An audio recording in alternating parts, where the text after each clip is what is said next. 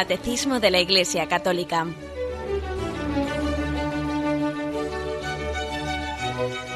Un programa dirigido por Monseñor José Ignacio Munilla, Obispo de San Sebastián.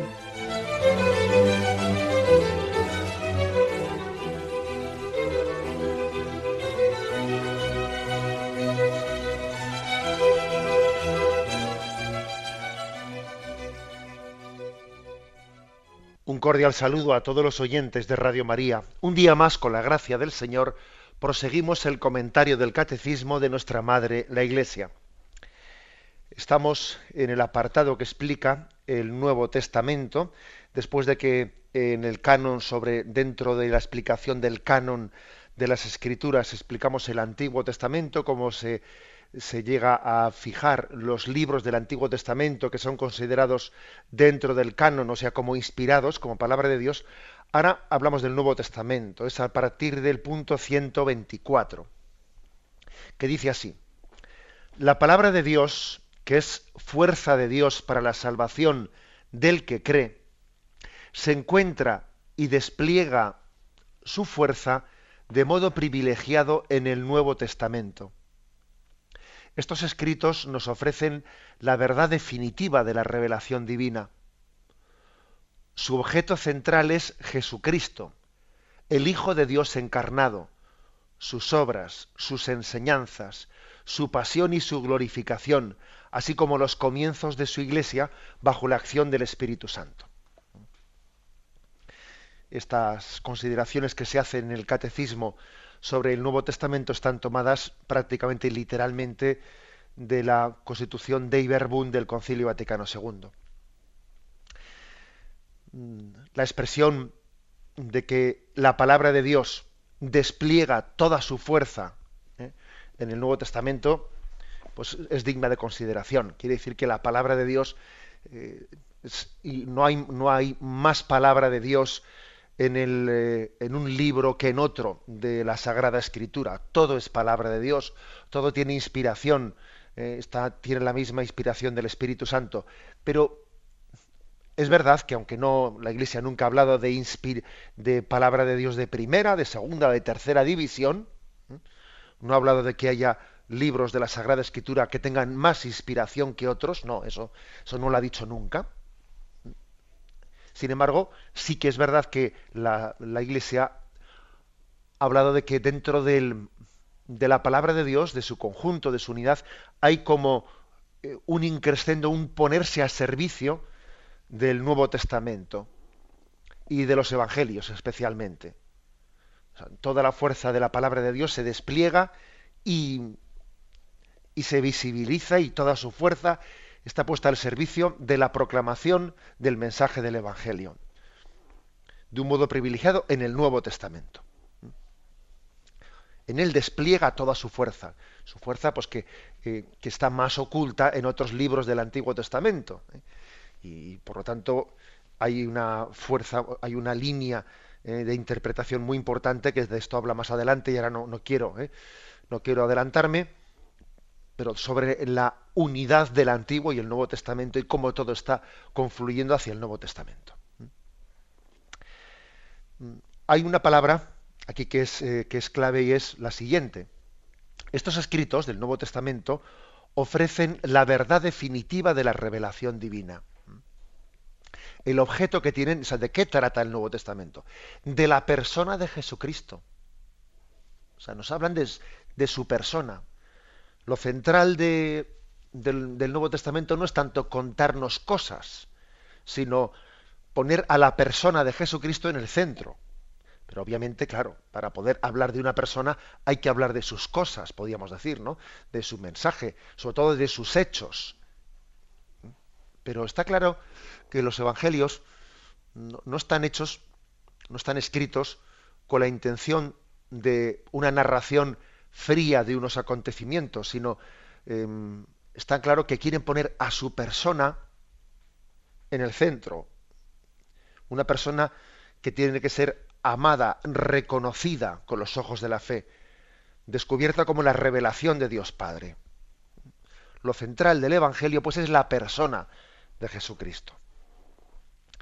Bien, entonces, digamos que en el Nuevo Testamento hay como dos, dos formas de, de, confesarlo. Una es pues, el anuncio querigmático que en él recibimos. Por anuncio querigmático se refiere a proclamar que la persona de Jesucristo es es la revelación de Dios Padre que viene a nosotros, que se comunica con nosotros entregándonos a su Hijo el anuncio querigmático que hace el Nuevo Testamento es la proclamación de que Dios ha entregado su vida por nuestra salvación, que Jesús es la expresión del amor de Dios Padre a nosotros, que ha enviado a su propio Hijo, al Hijo eterno, le ha enviado por nuestra salvación. Y que además esa obra de salvación no ha concluido cuando Jesús ha ascendido a los cielos, sino que se ha prolongado, se está prolongando y se prolongará hasta el fin de los tiempos en la obra de la Iglesia en la cual el Espíritu Santo actúa y lleva a su término la obra de salvación que Jesús realizó entre nosotros. este es, digamos, el anuncio querigmático mm, del, Nuevo Testamento.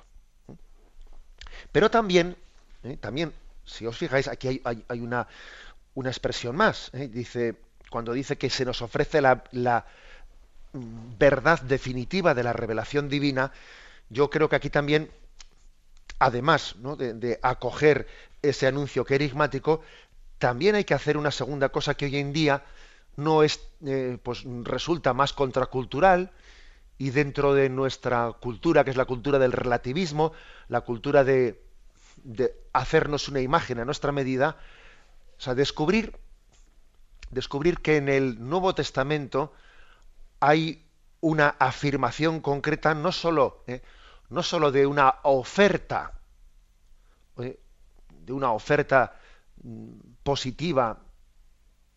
del don de la salvación hacia nosotros, ¿no? Sino que es que verdaderamente se nos está diciendo que esta no es una oferta más, sino que es la oferta. Porque una cosa es que dentro de, un equivocado relativismo se diga, pues está bien el Evangelio, ¿eh? está bien porque, mira, dice cosas hermosas, dice cosas bonitas, que nos podrían venir bien, mira, pues el que quiera que las coja, porque no, el Evangelio no es únicamente una oferta hermosa, es la oferta de Dios Padre. Y decir esto, o sea, es decir, que creemos en la verdad, que creemos en la revelación, esto ya comienza a ser un tanto contracultural, fijaros. Pero es que si no llegamos a decir esto, no nos hemos dado cuenta de la importancia de la novedad del Evangelio. Es como si fuese una oferta más entre tantísimas que existen, ¿no? Entonces, esto, esta segunda parte, que es totalmente complementaria de la primera, mm, tenemos que afirmarla con plena, ¿eh? con plena convicción. Hoy en día existe uno de los errores principales, es el error llamado el del pluralismo religioso. Entendido el pluralismo religioso como si, bueno, pues cada religión eh, tiene un aporte a la verdad de Dios distinto, y entonces, por lo tanto, eh, pues la verdad sobre Dios la sabríamos como sería fruto de una compaginación de todas las religiones, en la que cual cada uno eh, apunta pues una, una verdad concreta al, a, la, a, la, imagen de Dios y entre todas conformarían. obviamente eso, eso, es inadmisible, porque eso es no creer, en la, no creer en la palabra de Dios revelada. Eso es no creer en la revelación, en el camino que Dios se dirige a nosotros. Entonces, por lo tanto, tenemos ¿no? Que tener claro que además de escuchar esa proclamación querigmática positiva, eh, que Cristo es nuestro Salvador, etcétera, que viene para entregar su vida por amor a nosotros, también además tenemos que darnos cuenta que eso tiene consecuencias, ¿no? Consecuencias, es decir, que una cosa es creer en la verdad el segundo nivel es confesar la verdad delante de los demás y el tercero pues es rebatir los errores que son contrarios con esa verdad porque lo que no puede ser es que Cristo sea eh, al mismo tiempo la salvación de todos los hombres mientras que al mismo tiempo la salvación de todos los hombres es Mahoma mientras que al mismo tiempo Buda no sé qué y, no, no, no, es posible ese, esa interpretación absolutamente relativista, no es posible. ¿Mm? Por tanto, Diálogo interreligioso y colaboración entre las religiones, sí, pero subjetivismo y relativismo en el sentido de que Cristo no sea la revelación, sino, sino un anuncio más de los muchos que ha hecho Dios Padre, eso no. ¿Mm? Eso no. os voy a contar una, una anécdota que me, que me pareció muy, muy interesante. Estuve hace poco visitando un colegio y estando con los alumnos de segundo de bachillerato, por lo tanto con los chicos que tienen 17, 18 años y que el próximo año pues, van a comenzar la carrera universitaria, uno de ellos me hizo una, una pregunta que a, a, me impresionó además ver el rostro mm, sincero y el rostro de búsqueda con la que ese joven hizo, hizo la pregunta, ¿no? Porque le vi intentando decir, bueno, voy a aprovechar esta ocasión que tengo y le voy a preguntar a este obispo que ha venido aquí a visitarnos, le voy a... Y su pregunta fue la siguiente, ¿no? Su pregunta era, bueno, pero vamos a ver, ¿existe, existe un camino, eh, un camino objetivo que todos tenemos que recorrer para llegar a Dios? O, o más bien no, no debería de ser, decía, ¿no? Claro, él se inclinaba por esto segundo, ¿no? Eso no es demasiado pretencioso, ¿no? No sería más bien que cada uno de nosotros hace un camino, ¿eh? Cada uno de nosotros va haciendo un camino para llegar a Dios y entonces eh, tomamos ciertas cosas de que nos convencen del Evangelio, tomamos ciertas cosas que nos convencen de un filósofo que hemos leído, tomamos ciertas cosas que nos convencen de otra religión, de otro pensamiento, y cada uno va haciendo su camino, ¿no? para llegar a Dios, porque no sería un poco, no sé, pues como infantil, que se nos dé un camino hecho y todo el mundo tenga que recorrerlo, ¿no? Me impresionó eh, la pregunta de ese joven, porque mm, uno se da cuenta que eh, los pensamientos relativistas no están únicamente en los despachos de, de, de, los filósofos, sino que también luego llegan a la calle. ¿eh? Y claro, yo mi respuesta, pues mi respuesta fue que obviamente sí existe un camino, y ese camino es Jesucristo, y es la revelación del Padre y ya no se trata de que yo yo voy como quien va a un supermercado y coge un carrito y, y entonces dice bueno voy a coger aquí una botella de leche esto ya no que no me interesa eh, aquí cojo otra cosa aquí cojo unas galletas aquí cojo o sea como si yo me hiciese un camino a mi medida yo me creo un Dios a mi medida. Y al final acabo creyendo no en el Dios que me ha creado a mí sino en el Dios que yo me he creado por el contrario, nosotros creemos que Dios se ha revelado. Luego, si Dios se ha revelado, Dios ha, descubierto un camino para seguirle. ¿no? Nosotros no somos inventores, somos descubridores del camino de Dios. Y descubrimos en Jesucristo, a quien los evangelios nos anuncian, descubrimos el camino que el Padre ha trazado para llegar a Él. No somos inventores, yo no me invento el camino.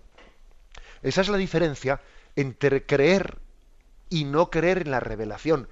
Esa es la diferencia entre creer una, una religión revelada que Dios me ha ofrecido o ser yo el que pretenda ¿eh?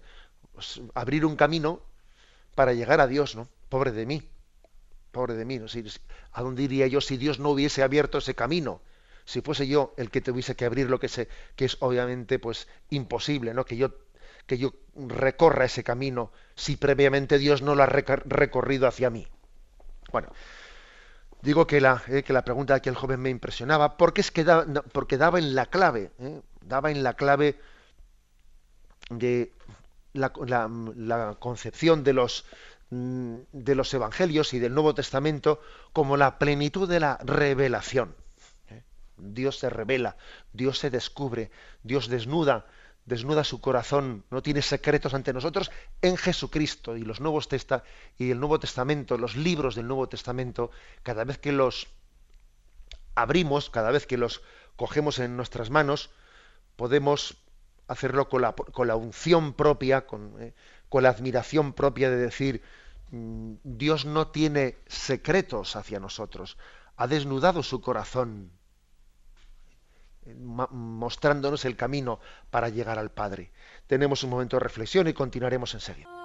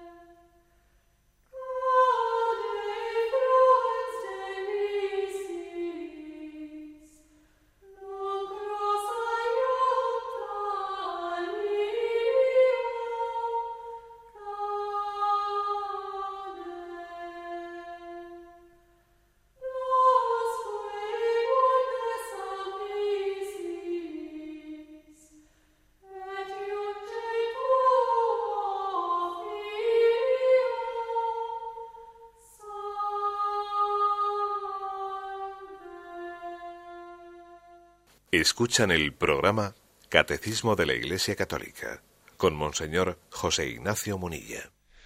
Pasamos al punto 125. Dice, los evangelios son el corazón de todas las escrituras, por ser el testimonio principal de la vida y doctrina de la palabra hecha carne, nuestro Salvador. ¿Mm? Bueno, esta, esta afirmación, que está también cogida de la Dei Verbum, del Concilio Vaticano II, el número 18, afirma bueno, que dentro del Nuevo Testamento, el corazón de las Escrituras y del Nuevo Testamento, obviamente, son los Evangelios, los cuatro Evangelios, llamados corazón de la Biblia, los cuatro Evangelios. Hay algunos santos padres que también han hablado, se han atrevido a decir que al igual que los Evangelios son el corazón de las Escrituras, pues el Evangelio de San Juan es el corazón del corazón, ¿eh? por aquello de que el Evangelio de San Juan es el más teólogo, el más contemplativo, el que contempla el corazón de Cristo. Bien, pero mm, digamos que eso ya puede entrar dentro eh, de alguna interpretación particular de algún santo padre. Pero lo que forma parte, ¿eh? lo que forma parte del, digamos, del patrimonio que es común de todas las líneas de espiritualidad, etcétera, es que los evangelios son el corazón de todas las escrituras. Yo creo que merece, merece la pena ver un poco el origen de dónde viene esta palabra evangelio. La palabra evangelio, que tiene origen griego, eh, tuvo en el ambiente profano un sentido muy distinto al que luego el cristianismo le ha asignado al asumirlo y al hacerlo nuestro. Por ejemplo, sabemos, tenemos esto bien estudiado, que en su origen la palabra evangelio significó eh, la recompensa que se solía dar a los mensajeros que eran portadores de una buena noticia. ¿Mm? Por ejemplo, un mensajero llevaba, llevaba al rey mm, pues la noticia de que había habido ¿eh? victoria en la batalla. Claro, entonces no había ¿eh? pues otro tipo de comunicaciones, sino que había terminado la batalla y se le enviaba al rey la buena noticia de que un mensajero iba corriendo, era alguien que, bueno, pues que era muy atleta e iba corriendo para decirle al rey, ha habido victoria. Bien, eh, la mm, recompensa que es, se le solía dar una buena propina, el rey recibía la buena noticia con una gran alegría y se le daba una buena propina al mensajero que había llevado esa buena noticia. Esa buena propina, eh, que podía ser dinero o otra cosa, se le llamó evangelio. Eh, el evangelio más tarde llegó a identificarse no ya con la propina que se le daba al mensajero, sino con la, eh, la noticia misma, la buena noticia misma que se comunicaba. La buena noticia de una gran victoria o de una gran conquista o de que se había firmado el tratado de paz o lo que sea, ¿no? Esa noticia se le llamaba evangelio. En el griego clásico también significó el sacrificio que se ofrecía a los dioses con ocasión de esa buena noticia. Bueno, pues había llevado una buena noticia de que había habido una paz o una victoria o lo que fuera, y entonces se hacía un sacrificio a los dioses ¿eh? en, Grecia para agradecer la buena noticia que había traído el mensajero. A eso también, al sacrificio, pasó a llamársele eh, evangelio. O sea, en resumen, que evangelio se le empezó llamándole a la propina que se le daba al mensajero que había traído una buena noticia. Se le llamó también evangelio a la noticia buena que había traído ese mensajero. O tercero, también se le llamaba evangelio al sacrificio que se ofrecía a los dioses, un sacrificio pues para eh, como acción de gracias de la buena noticia que el rey había recibido. E incluso, fijaros bien, incluso en otras ocasiones la palabra evangelio aludió al emperador romano mismo, considerándole como un dios. El Evangelio era entonces el anuncio de la buena noticia del nacimiento del emperador. Por ejemplo, el nacimiento del emperador Augusto en el año 9 a.C. se le llama así Evangelio. ¿eh? Dice, la providencia ha promovido y adornado maravillosamente la vida humana dándonos a Augusto para hacerlo el bienhechor de los hombres. El día del nacimiento de Dios Augusto ha sido para el mundo el comienzo del Evangelio, recibido gracias a él. Fijaros también que la palabra Evangelio, eh, en ese mundo pagano, había llegado a ser mm, equiparada como el nacimiento, el nacimiento de, del hijo del emperador, eh, que, bueno, pues que se, se le endiosaba, se hacía de él una, figura divina de salvación. Bueno, como, visto, como veis, cuando el, cristianismo va a utilizar una palabra, esa palabra tiene unas connotaciones y esa palabra, digamos, se le bautiza, pero, pero es verdad que tiene una fuerza muy grande en lo que significaba anteriormente. ¿eh? Igual que, por ejemplo, pues el nacimiento de Jesucristo el 25 de diciembre, se puso en una fiesta en la que los paganos anteriormente eh, celebraban el nacimiento del dios Sol, entonces en vez de celebrar el nacimiento del dios Sol es el nacimiento de Jesús, con lo cual estamos diciendo mucho con eso ya, ¿no? Que estamos descubriendo en Jesucristo, pues el, Hijo de Dios que viene a darnos luz y que viene a, darnos calor de vida. O sea, las palabras que se eligen han tenido un contexto histórico y están cargadas de, sentido y de, y de simbolismo. Y eso es muy importante. ¿eh? Bueno, por lo tanto, esas cuatro significaciones. La propina que se le daba al mensajero, o el, mensaje mismo que traía ese mensajero era evangelio, era buena noticia, o el sacrificio que se ofrecía a los dioses para, eh, pues para celebrar la buena noticia, que también era evangelio, o el nacimiento del hijo del emperador, que era como mm, el, dios sol que, que el pueblo recibía. Todo eso, eh, todo eso forma parte de la significación, claro, una vez cristianizado, en el Nuevo Testamento la palabra evangelio aparece 76 veces, ¿eh? según dicen los, mm, entendidos, los que lo han estudiado, 76 veces, con el sentido cristiano de la buena noticia de la llegada del reino de Dios. Ha llegado el reino de Dios, ha llegado la buena noticia. Es aquel, el, mensajero iba corriendo para anunciarse al reino. Ha llegado, ha llegado la buena noticia. Fijaros si es central, que aparece 76 veces en el Nuevo Testamento. En unas ocasiones designa la buena noticia de la llegada del reino, en otras ocasiones eh, la noticia de Jesús anunciada por sus discípulos, o la buena noticia de Jesús enviada por Dios a los hombres, Jesús es el Evangelio, es la buena noticia de parte de Dios. Y en el, segundo, en el siglo segundo de nuestra era, la palabra Evangelio adquiere una nueva connotación al darse este nombre a los escritos de los cuatro evangelistas. Que hasta, que hasta entonces se les había llamado memorias de los apóstoles. Es curioso que antes de llamarles en el siglo I y principios del segundo, a lo que nosotros llamamos cuatro evangelios, se les llamaba memorias de los apóstoles. Por ejemplo, tenemos un texto de San Justino, que así les llamaba, en, las memorias de los apóstoles. Pero a partir del siglo II se les empieza a llamar evangelios. Evangelios el contenido, el continente, libros, asume eh, la, la, denominación perdón, del contenido, mensaje. Primero se le llamó evangelio al contenido, a la buena nueva. Este es el evangelio que se me proclama. Y luego pasó a llamarse eh, con esa palabra ya no solo al contenido, al mensaje, sino al continente, es decir, a los cuatro libros. ¿eh? Mateo, Lucas, Marcos y Juan son los cuatro evangelios. Bueno, hay, una pequeña diferencia, pero sí que hay que distinguir eh, entre evangelio y evangelios. ¿Mm? Hay una diferencia que es que evangelio en singular es el mensaje o la doctrina que Jesús, en la que Jesús anuncia el reino de Dios. Y evangelios, en plural, son los libros que recogen el, el mensaje de Jesucristo. Digamos que son dos niveles, ¿no?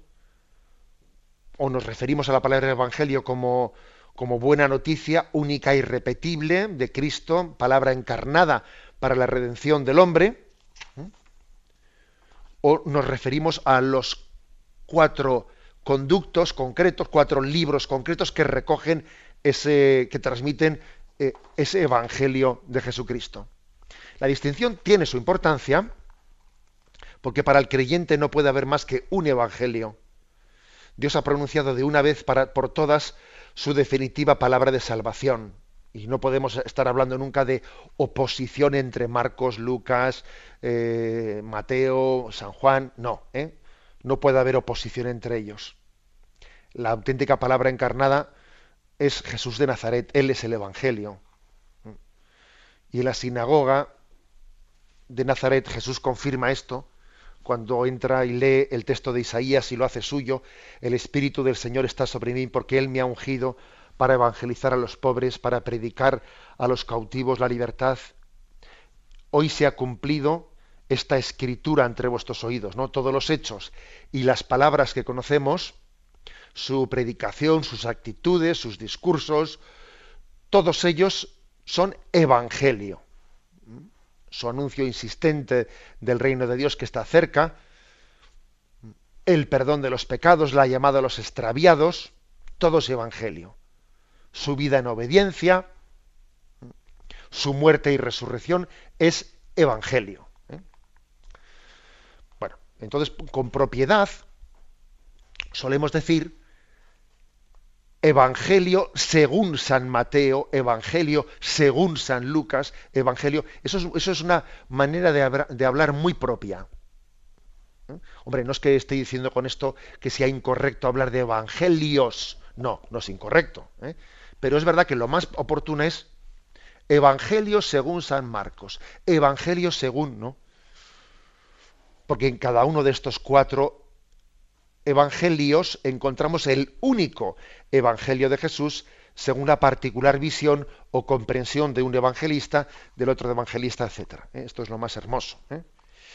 Bien, y luego por último, decir que bueno, existen otros llamados apócrifos, no admitidos por la Iglesia, que también nos pueden dar información acerca de Jesús, pero que son ya el fruto de la exaltación de algunos cristianos, que en un periodo pues después de los apóstoles bueno, mm, fruto también un poco de la imaginación popular, del deseo de, curiosidades o a veces también de ciertas desviaciones eh, pues, heréticas, van formulando otros escritos a los que no consideramos ni evangelios ni evangelio. No les, a los apócrifos ni les consideramos evangelios, que solo les consideramos a cuatro, Marcos, Mateo, Lucas y Juan, ni tampoco Evangelio, en el sentido de que no identificamos en ellos en su, aunque tengan cosas bonitas y hermosas algunos, pero no los identificamos como la revelación definitiva eh, del Padre en Jesucristo. Tenemos un momento de reflexión y continuaremos enseguida.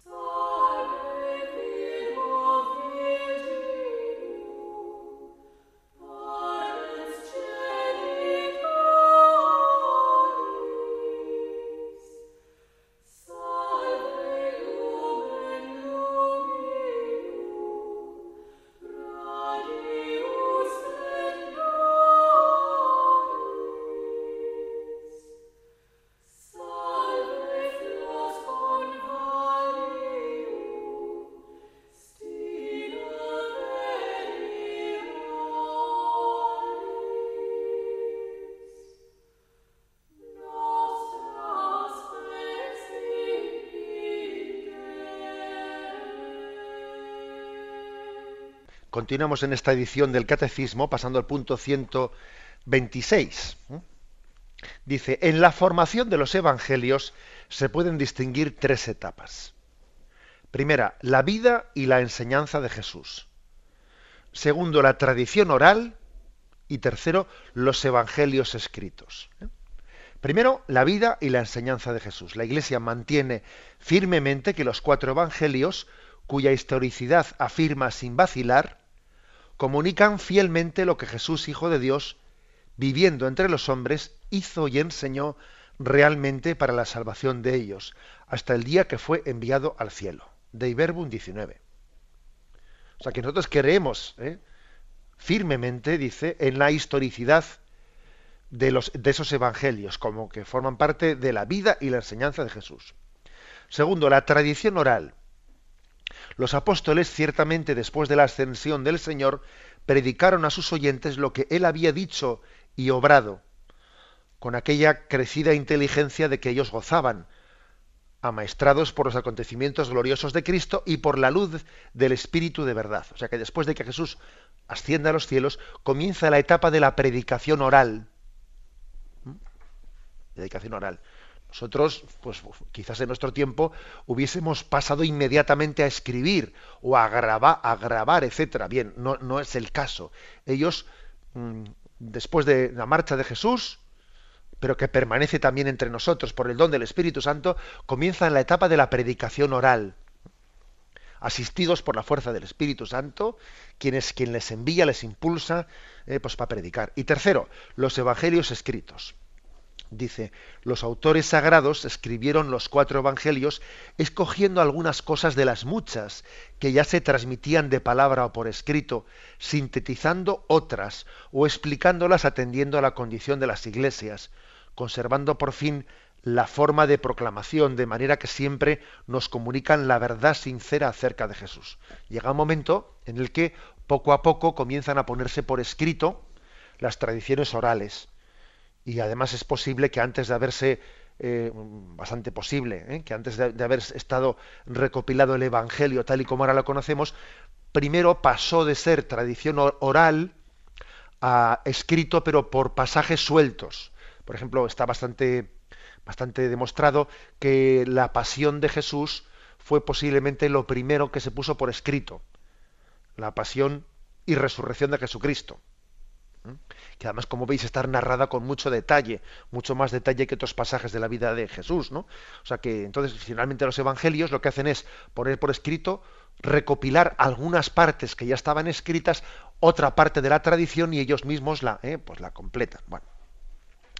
Aquí, por lo tanto, el catecismo hace como una explicación de cómo se formaron eh, eh, los cuatro evangelios. Es interesante esto porque, digamos que en el siglo XIX comenzó un fuerte ataque en el llamado racionalismo contra la historicidad de los evangelios. Strauss y Bullman ya en el siglo XX vienen a decir que el, material de los evangelios que se recoge ahí eh, hay que atribuirlo, que no es histórico, que lo que hay que es atribuirlo eso es un poco la imaginación de las primeras comunidades cristianas eh, que han echado imaginación y, bueno, eso es lo que viene a decir. Bullman, en el siglo XX, viene a decir que no podemos saber nada sobre el Jesús histórico, porque esos escritos del Nuevo Testamento son ya, están escritos desde la fe, eh, desde la proyección de la fe de los discípulos, pero claro, eso ya deforma lo que históricamente pudo ocurrir. ¿eh? O sea, el racionalismo del siglo XIX-XX hace un ataque contra la, contra la historicidad de los evangelios muy grande. Y pues, hay que decir que algunos teólogos han sabido responder con, fuerza, con propiedad a este tipo de ataques y, gracias a Dios pues también eh, han, desde el pensamiento actual han sido capaces de dar razones de la historicidad de los evangelios, criterios de historicidad eh, que demuestran, que, que, rebaten ese tipo de acusaciones, ¿no? de que los evangelios no son, no son históricos. Por ejemplo, recuerdo que mi formación en el seminario pues me hizo un bien muy grande la lectura de un libro de René Latourel, eh, pues un teólogo, un teólogo francés, que él ya había, había hablado de al Jesús, el Cristo por los evangelios, y, había, y en ese libro él hablaba de los criterios de historicidad, y ya no únicamente desde el punto de vista de la fe, que nos lleva a, a afirmar que los evangelios están inspirados por el Espíritu Santo y están preservados de errores, de errores, ¿eh? y que creemos fervientemente en su historicidad, ¿no?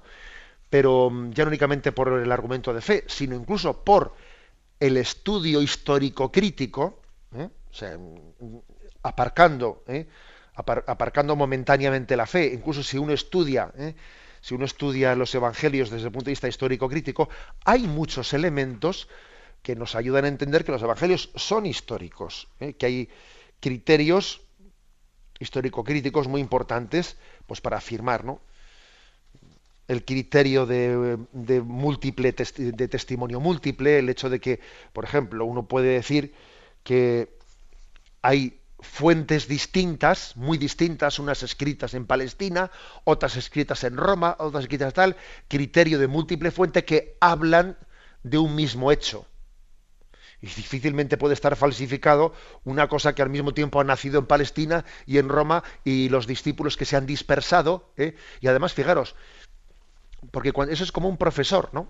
que ve, saca la deducción de que aquí alguien ha copiado el examen porque dice, bueno, este ha copiado el examen porque resulta que está sentado detrás de este otro y en el examen ha puesto lo mismo que el de adelante. Y hasta cuando el de adelante se ha equivocado, él también se ha equivocado. Se nota que se han copiado. Bueno, pues los evangelios se nota que no se han copiado entre ellos, porque cada uno tiene sus, digamos, peculiaridades. ¿eh?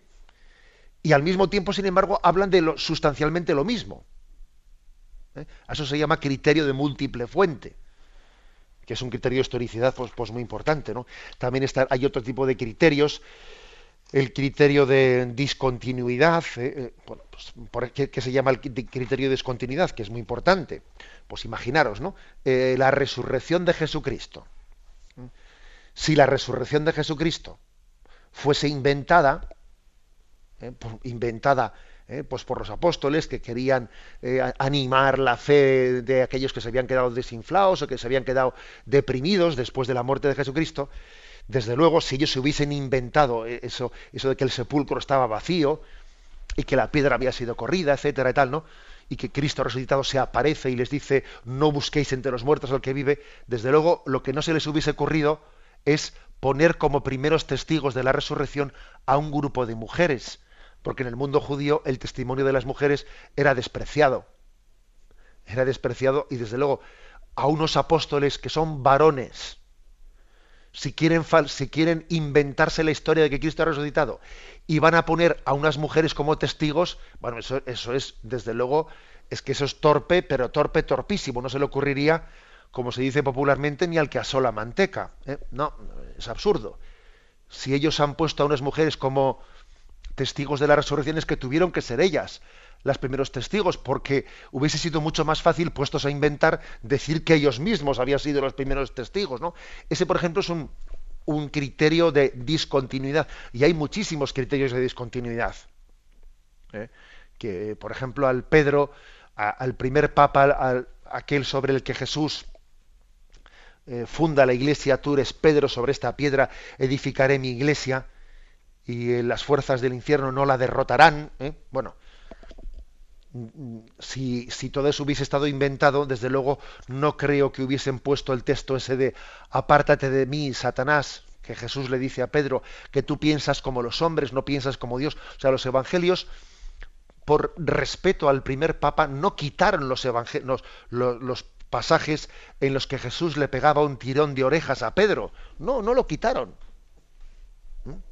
sino que dijeron lo que Jesús había dicho de él, de, vamos, de fundante de la primera iglesia, y también dijeron los tirones de orejas que le había pegado. Es decir, eso es un, eso es un criterio de historicidad muy grande, porque claro, si está inventado por, por, los propios apóstoles, pues me imagino que los propios apóstoles, puestos a inventar, uno, uno, solo inventa las cosas buenas de sí mismo, no inventa las cosas malas de sí mismo. Bueno, a este se llama criterio de discontinuidad. Luego también existe el criterio de conformidad. ¿eh? Y el criterio de conformidad es decir, bueno, luego hay cosas que son conformes con las anteriores. ¿eh?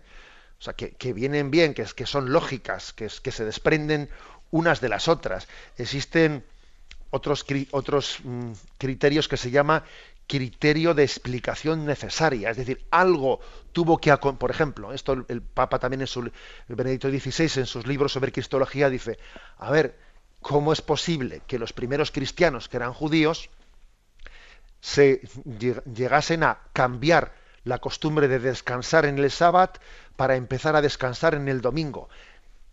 Con lo complicado que tiene que ser cambiar de día de descanso en una sociedad que es mayoritariamente judía y que descansa otro día. ¿Qué había acontecido ese domingo para que ellos cambiasen su día de descanso de un sábado a un domingo. Esto se llama criterio de explicación necesaria. Algo tuvo que acontecer ahí para que se explique un cambio así. ¿O qué había acontecido en aquel episodio de los panes y los peces en el monte para que los primeros cristianos, cuando entierran a, los suyos, les entierren con los signos en la tumba de los panes y los peces? Qué había sido aquello, para que cambie incluso las, costumbres mortuorias, que suele ser eh, muy difícilmente cambiables, etcétera. Es decir, bueno, todo esto, eh, bueno, eh, no, habla de esto aquí el Evangelio, porque es una cuestión demasiado técnica quizás para que el Evangelio, pero yo no sé, me ha parecido oportuno comentarlo en antena para que nos demos cuenta de que también hay argumentos no solo de fe, sino también hay argumentos racionales que apoyan, que apoyan la historicidad de los evangelios. ¿Eh? y que esa especie de ataques que en el siglo XX y, en el siglo XIX se realizaron ¿no? a través de esas escuelas racionalistas, negando ¿no? la historicidad de los evangelios, hay muchas razones para desmontarlos. En, el, en, el, libro de Benedicto XVI, en el primero de los dos libros, eh, Jesús de Nazaret, él en el prólogo de ese libro abordó este tema con mucha fuerza con mucha fuerza.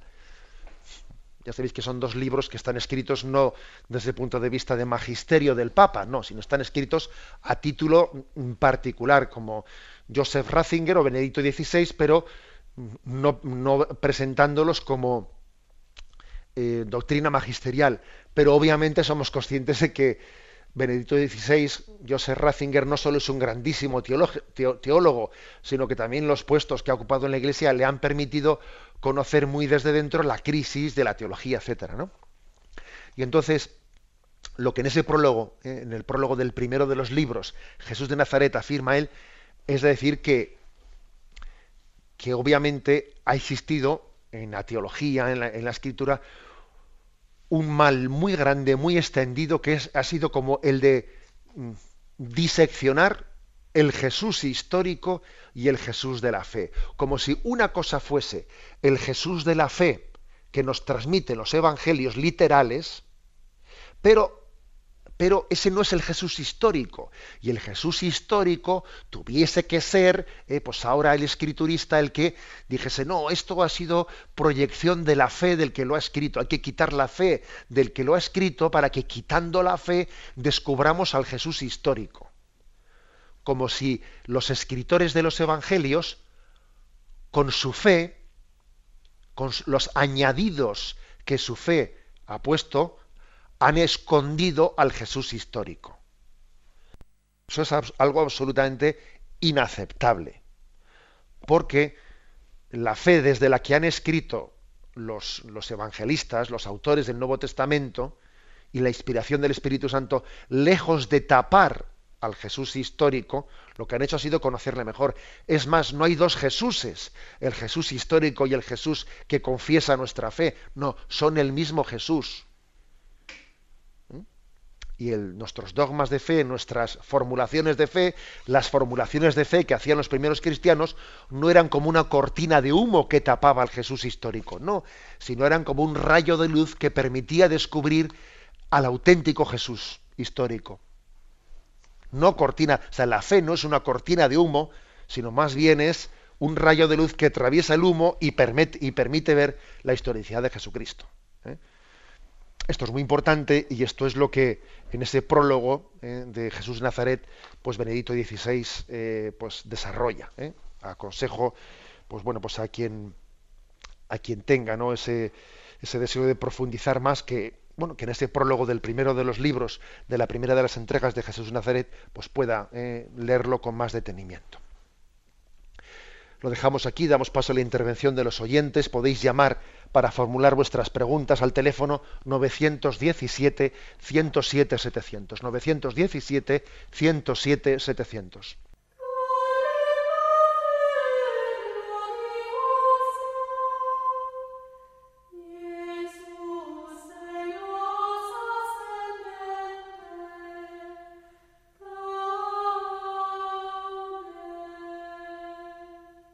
Sí, buenos días, ¿con quién hablamos? Sí, hola, buenos días. Mire, no, no he escuchado su programa estos últimos días y por lo tanto no sé si ya le han hecho la pregunta que yo le quiero hacer.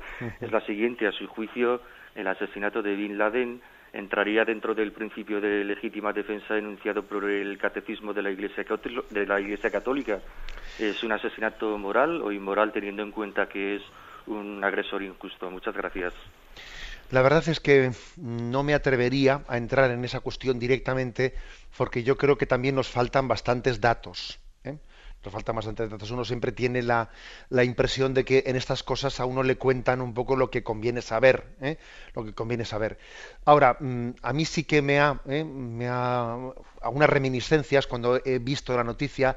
Bueno, pues mm, sí que he recordado eh, aquel, aquel momento en el que, si recordáis, cuando cayó la, la dictadura en Rumanía, eh, de Ceausescu eh, y entonces eh, existió se, en, la revolución se aplicó la pena de muerte a Ceausescu inmediatamente por el temor de que si Ceausescu seguía en vida pues los, sus, sus, soldados y sus policías de la Seguritate iban, iban a tener una especie de continuo acoso a la nueva democracia hasta que intentasen liberar de la cárcel a su, eh, a su dirigente Ceausescu y por lo tanto pudo parecer, digo pudo, ¿no? porque la Iglesia no se pronunció ¿eh? ante una cosa así tan, tan concreta, ¿no? que la ejecución de, de Ceausescu pues, era casi inevitable para que eh, el, comunismo cayese en ese momento. ¿no? Y bueno, uno podía decir, bueno, la ejecución de Bin Laden era necesaria o era una condición necesaria para que de esa manera no existiese una especie de presión del terrorismo internacional para intentar liberarlo a través de atentados ¿eh? o amenaza de atentados diciendo que o se, mete pues imaginémonos no pues un un terrorista suicida diciendo o sueltan a Bin Laden o yo me, estallo y me hago explotar dentro de me explico ¿eh? Quizás este tipo de, de riesgos últimos a los que me refiero riesgos de suicidas que plantean unos auténticos eh, pues con la presión de soltar a un terrorista podrían justificar pues una ejecución en vez de en vez de una toma de, eh, una toma de prisión y de un proceso normal ¿eh? y esto último quizás es que a mí claro, a mí se me escapan o sea no sé hasta qué punto ese tipo de situación puede justificar ¿eh? Eh, una ejecución en vez de una detención, que es lo normal, porque digamos que eh, algo, o sea, razones muy graves, morales, tienen que ser las que justifiquen pues que no se siga el procedimiento normal de, de detener, de juzgar, etcétera, en vez de directamente de ejecutar. ¿eh? Pero bueno, más o menos con el tipo de ejemplos que he puesto, yo creo que podemos entender qué tipo de circunstancias tienen que darse para que sea justificable una cosa así. Damos paso al siguiente oyente. Buenos días. Buenos días. Sí, le escuchamos. Adelante. Muy buenos días. Le hablo de Málaga. Mire, llevo tiempo intentando saber una, una pregunta acerca de la ubicación del Evangelio, de los evangelios primitivos, de los, de los escritos realmente por, los por los evangelistas. He preguntado a muchas personas y nadie me ha dicho exactamente dónde están ubicados. Yo quisiera saber si existen o, si están en alguna parte. No sé si en, el, en, la, en la charla de hoy usted ya lo ha dicho. Bueno, solamente eso. Muchas gracias. Bien, entiendo que el oyente lo que está hablando es de los manuscritos, o sea, de, los textos físicos. Vamos a ver. Eh, nosotros prácticamente, o sea, sin prácticamente, no, no tenemos, no poseemos ningún manuscrito original, el primero que escribió eh, San Mateo o San Marcos o, las, o San Juan o su escuela. No conservamos el primero, sino que conservamos copias de. Tened en cuenta que en aquel tiempo no había imprenta, sino que a la primera copia se hacía, eh, al, primer texto se le hacía una copia, otra copia, otra copia, otra copia, ¿no? Se hacían copias de copias, y entonces lo que, mm, lo que poseemos son copias, por ejemplo, el manuscrito sinaítico, el manuscrito vaticano, que están en distintas bibliotecas. ¿eh? Existen manuscritos del siglo II, existen manuscritos del siglo III, existen algunos antiquísimos, pero todos ellos son transcripciones, copias de los originales. Esto que igual a algún oyente le parece un poco raro, no es raro en absoluto. No, os penséis, por ejemplo, que, nosotros poseemos ningún manuscrito original ni de Aristóteles, ni de Platón, ni de ninguno de estos autores. Es decir, eh, sería, vamos, ¿no? Sería el descubrimiento de los descubrimientos que, se, que, se, que, apareciese hoy en día eh, el escrito de, eh, de, Aristóteles, de Platón, de Plotino, no, no se conserva ningún escrito, o sea, justo el que escribió el autor, pero sí se conservan copias y algunas antiquísimas y como digo pues en los archivos vaticanos en otros archivos en archivos civiles de muchos sitios se conservan copias parciales ¿eh? o completas de evangelios que han aparecido en excavaciones que han aparecido en unos lugares o en otros lugares ¿eh? esto es un poco lo que lo que respondo a la, ¿eh? a la pregunta del autor existe por otra parte una ciencia todo un estudio científico para haber aquilatado mucho cuál era el Evangelio primero y los errores de transcripción que ha habido, que había pocos, pero había algunos errores de transcripción, uno dice, mira, este error de transcripción que se cambió la palabra esta por la esta, tuvo lugar porque aquí hubo un manuscrito, un copista que copió mal esta palabra y a partir de ahí de este copiaron mal algunas palabras. Entonces, hoy en día podemos llegar a saber con mucha mayor seguridad que un cristiano del siglo segundo, tercero, cuarto, quinto, los evangelios que nosotros tenemos tienen mucha mayor eh, verificación de ajustarse al Evangelio primero. Porque claro, nosotros tenemos todo un estudio de, los de, a lo largo de los siglos qué copias se hicieron, sabemos dónde se produjeron algunos errores de traducción o de copistas y tal, y, todo eso se ha ido eh, rectificando. ¿no? En ese sentido, desde el punto de vista científico, mm, los evangelios a los que nosotros tenemos acceso tienen un grado de fiabilidad muy superior al que nuestros eh, antepasados tuvieron entre sus manos. Damos paso a un siguiente oyente. Buenos días. Sí, hola, buenos días, señor. Sí, le escuchamos. Adelante. Vamos a ver, mire, eh, yo soy una persona pues separada con tres hijos hace ya 20 años. Pero no he querido, digamos, rehacer mi vida, a ver, pues con otra persona porque sé que, que no, vamos, que no es lícito. A ver, mi pregunta es clara. Eh, ¿Puedo, por favor, eh, eh, consagrarme a la vida bueno, a la vida consagrada, puedo meterme religiosa. Ya. En mi, en mi, en mi convicción, o sea, en mi, en mi condición. Ya. Muchas gracias. Vamos a ver. Eh, mm, obviamente, eh, obviamente, mm, bueno, vamos a ver. Hagamos la pregunta de la siguiente manera. ¿eh? una persona que está casada, usted está separada, pero bueno, aunque esté separada, sigue estando casada, eh, aunque esté separada de su marido, etcétera, etcétera, y su marido, pues no sé qué tipo de, vida llevará, pero hace poco hablaba yo con una persona que estaba separada y su marido pues eh, estaba con un cáncer grave y ella estaba atendiéndole, a pesar de estar separada al marido, eh, bueno, es decir, que hay situaciones de separación, digamos, que, que en el fondo pues pueden ser muy distintas de separación, pero la pregunta es, ¿puede una persona que está casada eh, sin que su marido haya eh, fallecido, eh, puede entrar en la vida religiosa. Bien, teóricamente sí. Lo que pasa es que hay muchas circunstancias que tienen que darse. por ejemplo, el consentimiento de su marido también, ¿no? El consentimiento de sus hijos, el que, el que uno diga, bueno, es prudente, se dan un tipo de circunstancias que lo más probable es que no sea prudente. ¿Eh? lo más probable es que no sea prudente, porque también eh, el tipo de responsabilidades que se derivan, ¿eh? se derivan de nuestra vida, etcétera, pues mm, no siempre son fácilmente compatibles con el desapego y con la disponibilidad que nos pide la vida religiosa. Pero vamos, no es que esté prohibido, no es que esté prohibido, y de hecho tenemos casos, ¿no? En la historia de la Iglesia de personas casadas que, que, han entrado en la vida en la vida religiosa y el hecho de estar separado tampoco sería un impedimento absoluto. Ahora, también le digo lo siguiente, sin, conocer, sin conocerle a usted personalmente. Lo más probable es que sea imprudente. Porque yo creo que suele, suele haber en nosotros una tendencia, ¿cómo diría?, a soñar en otra situación en la que yo me, me había de santificar. Y nosotros para santificarnos tenemos que abrazar la situación presente, no soñar en un desideratum, ¿no? Que yo también me pongo en la situación de usted que ha tenido una vida dura, etcétera, y usted puede pensar, jo, si yo estuviese en esta otra circunstancia, ahí sí que me santificaría, ahí sí que. Y, eso es una tentación. Es una tentación. La, santificación consiste por abrazar las, eh, la realidad de mi vida, con sus circunstancias, con sus límites, decir, Señor, lo acepto y, lo abrazo y te lo ofrezco. ¿eh? ese es el, camino de, de, santificación. Tenemos el tiempo cumplido. Me despido con la bendición de Dios Todopoderoso. Padre, Hijo y Espíritu Santo. Alabado sea Jesucristo.